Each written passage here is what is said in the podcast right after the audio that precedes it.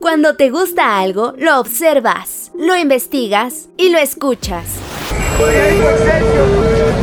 Así es Adicción CDMX, el podcast donde recorres la ciudad y visitas los museos. Visitas los museos. Con Edwin Ramos.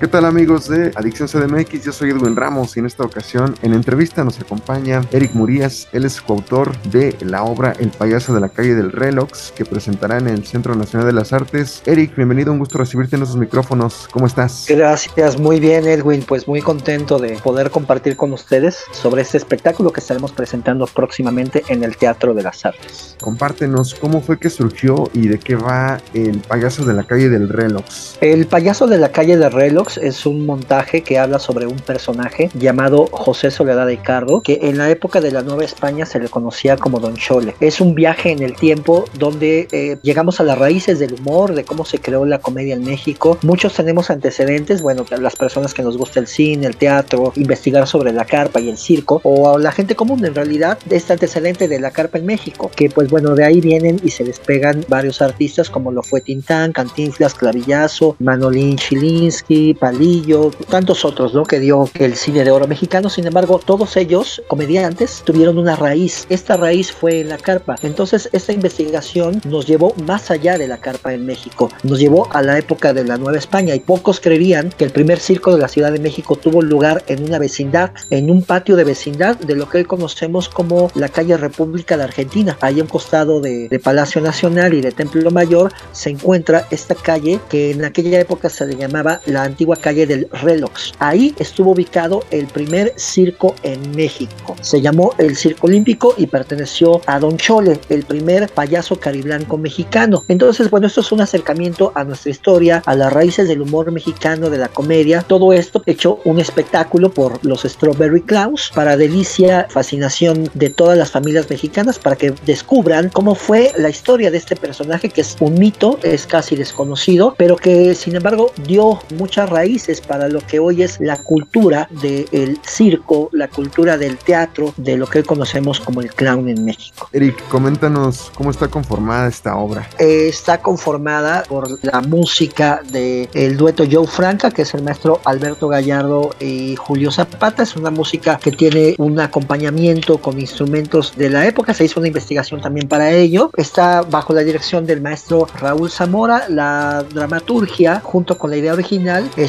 de Eric Murias y de Fernando Hondal, que pues bueno la compañía Strawberry Clowns. En el elenco participa Jorge Alberto Caballero Vega, Dedmar Yáñez, María Capelletti, Adriana Reséndiz, Yasmín Curiel, Víctor Ciáñez, Lobo Lavalle, Gustavo Franco, Marisol Lucero, entre otros. Es el elenco que conforma esta fabulosa puesta en escena, todos ellos que son actores profesionales y que están muy interesados también en esta investigación del humor. No es una obra histórica, no es una obra literaria, es una obra de comedia, es una obra donde van a encontrar circo, donde van a encontrar música en vivo, donde van a encontrar clown y sobre todo van a encontrar mucha diversión con las peripecias de un personaje. Al pensar en hacer una obra de un payaso, no queríamos hacer una obra histórica ni narrativa, sino en realidad queremos hacer una obra realmente divertida. Y creo que lo logramos. Logramos recrear la vida y obra a manera de ficción de este personaje en donde nos vamos a encontrar lo difícil que es hacer los espectáculos en la época de la Nueva España y que bueno, no ha pasado de moda en realidad. Además es un viaje en el tiempo donde este personaje nos invita a viajar con él y conocer cómo se hacían los espectáculos de la época en los patios de vecindad de la Ciudad de México. Eric también invita al público de Adicción CDMX cuándo y dónde se presentará. Estaremos en el Teatro de las Artes que se encuentra en el Centro Nacional de las Artes, mejor conocido como el CENAR, que está ahí justo en la esquina de Río Churubusco y Avenida Tlalpan, a un costado del metro General Anaya. Ahí se encuentra este majestuoso y maravilloso teatro, está precioso. Daremos ocho únicas funciones. Los días son 3 y 4 de septiembre, 10 y 11 de septiembre. Serán dos funciones por día, sábados y domingos únicamente, y las funciones correrán a partir de las 12 y de las 2 de la tarde. ¿Alguna red social para que el público le siga la pista? Por supuesto, nos pueden buscar como el payaso de la calle del Relox en Facebook y en nuestras demás redes sociales, que son las de la compañía, los Strawberry Clowns, así como se escucha en Facebook, Twitter e Instagram. Ahí nos encuentran. Te voy a decir algo. Hemos vivido todo este tema de la pandemia. Creo que es momento de que regresemos a las salas de teatro para que podamos continuar nuestra vida y dejemos de tener temor. Y qué mejor que con una obra que garantía los va a hacer reír y a pasar un momento en familia. Eric Murias, eh, coautor de esta obra El payaso de la calle Relox, que se presentará en el CENAR, como ya escuchamos. Te agradecemos tu tiempo para esta charla con Adicción CDMX. Muchas gracias, Edwin, y saludos a todo tu público que nos escucha. Muchas gracias, Eric. Yo soy Edwin Ramos. Los espero en otro podcast con otro invitado aquí en Adicción CDMX. Hasta la próxima.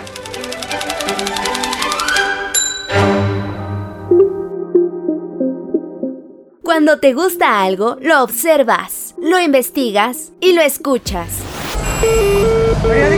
Por su propia seguridad, ninguna persona deberá permanecer a bordo. Así es Adicción CDMX, el podcast donde recorres la ciudad y visitas los museos. Visitas los museos. Con Edwin Ramos.